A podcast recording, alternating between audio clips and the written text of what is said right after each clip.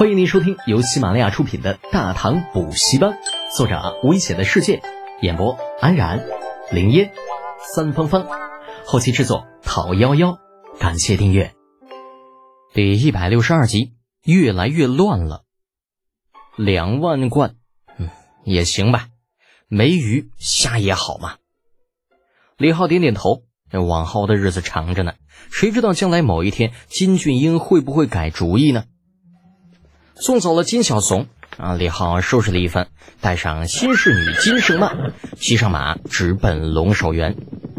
这大比还有最后一天，那怎么着也得站好最后一班岗，不是？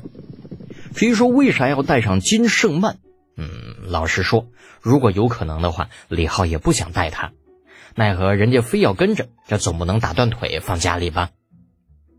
路上，金胜曼的神色阴晴不定，直到出了城，才开口问道。你刚刚跟金俊英说了什么？金俊英不叫兄长了？李浩心中微微一动，笑着说道：“哈，没啥，就是想把你卖给他，结果他不敢要。”金胜满立刻明白了李浩的意思，哼了一声：“哼，有贼心没贼胆的家伙，就他这样还想继承王位？”李浩眺望远处两军交战扬起的沙尘，不温不火的说道。那可不一定，也许是现在不好下手呢。你知道的，断人财路等于杀人父母。现在的你也许影响不到他，但谁知道将来会怎么样呢？金舍曼想了想，突然问道：“你一直这样挑唆，到底是什么意思啊？让金俊英继承王位，对你有什么好处？”我说：“无聊，你信不？”李浩半真半假的回答，让金舍曼陷入了沉思。他并不认为这是真的。而且他总认为李浩话里有话，而事实上李浩还真是有些无聊。身为前知五百年后知五百载的穿越者，要是不搞事情，很不正常的，好不好？一路无话，到了龙首原之后，大比已经剩下了最后一场。李浩带着金生曼鬼鬼祟祟的绕过看台，来到了正在无聊到哈欠连天的程楚墨与长孙冲的身边。这俩货淡淡的看了李浩一眼。立刻将注意力转向了他身后的金圣曼。哎，你的侍女换了？李浩纠正道：“别瞎说啊，这是新罗女王的妹妹金圣曼。”金圣曼彬彬有礼的笑道：“胜曼见过长孙世子程世子。”哎，大唐官话。长孙冲愣了一下，看了一眼李浩，转向金生曼道：“公主棍话说的真好。”金生曼解释道。我师傅是中原人，我跟着师傅学艺十年，自然就学会了。啊，这下轮到李浩诧异了，眨眨眼睛，扭头问道：“你还有师傅？啊？你师傅谁呀？”金生曼有些得意，脖子仰了仰：“师傅就是师傅喽，他老人家从来不说自己的名字，我也不知道。”李浩的第一反应那就是这妞够傻的，接着才想到，应该是金生曼不想说。盯着他看了一会儿，见他一副快来问我的表情，不由得撇撇嘴，哼，老子稀罕吗？随着李浩将目光转向别处，金生曼那小脸儿顿时垮了下来，狠狠地皱了一下鼻子。这两人之间有猫腻。看到两人的表现，程楚墨没来由地感受到了危机，拉住李浩走开两步，不满地说道：“德简呐，你跟那个女人到底啥关系？俺告诉你啊，那最好不要背着俺妹在外边乱搞。”这都什么跟什么呀？李浩用看傻子一样的目光看着程楚墨，拜托，你哪只眼睛看到我乱搞了？再说了，我跟你妹妹有啥关系啊？这种捕风捉影的事情，那外人传传也就算了，你难道不清楚这咋回事吗？嗯，那俺不管，这反正你以后最好离其他女人远点你要是敢辜负茵茵，俺爹说了，非阉了你不可。哎呦，我靠，要不要这么狠？你们老程家的人都山贼吗？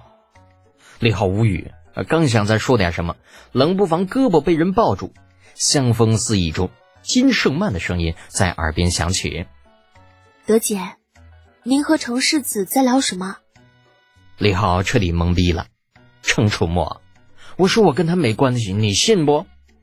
程楚墨怒容满面：“李德简，你完了，你等着进宫做太监吧。”而金圣曼则是得意的笑：“嗯，李德简，这下你死定了。”这陡然尴尬的气氛当中，李浩挥身拉起金圣曼就走。然而已经迟了。啊，看台上老货们全都看到了这一幕，李二更是直接派人将李浩拦住。都尉，陛下召见，还请带这位侍女一同上去。啊，这下完犊子了！李浩的一颗心直接砸到了腚眼儿，狠狠地瞪了一眼金圣曼。要不是贱娘们故意靠上来那么一下子，怎么可能会有这么多麻烦事儿？可这会儿说啥都晚了啊！该看到的、不该看到的人全都看到了。李二甚至都派人过来了。新罗金圣曼见大唐皇帝陛下。上了看台，这金圣满不等李浩介绍，主动上前对着李二盈盈一礼。台上老货们虽然说都是大人物，并不怎么关心他国小事，但新罗金圣曼公主他们还是知道的。五言个个变色，齐刷刷的将目光投向李浩，能让堂堂一国公主身着婢女服饰，啊，你小子能耐不小啊！李二眨眨眼睛，啊，知道解释无用，索性来了个死猪不怕开水烫，啊，老子就这德行，你爱咋咋地。李二挥了挥手，示意金圣曼起身。转头对李浩沉声问道：“李德全，你不想解释一下吗？那新罗说是大唐属国，不如说是倭国的一个属国。这样一个国家的公主悄无声息的出现在大唐，又跟自己的宠臣走得如此之近，李二如何能不问呢？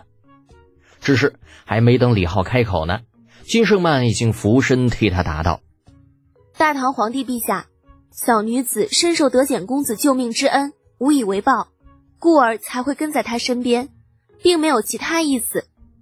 陛下若是要怪，还请怪小女子，莫要为难德简公子。心机婊，这个小心机婊！啊，如果不是一直与金圣曼接触，单看她现在的表现，完全就是一个有情有义的奇女子。啊，为还救命之恩，甘愿抛弃一国公主的身份。甚至在皇帝陛下震怒的情况下，还能为恩人着想，将全部责任都揽在自己的身上。此情此景，一声不吭的李浩反倒被衬托成了负心汉。众目睽睽之下，除了露出一副吃了粑粑样的表情，连解释都省了。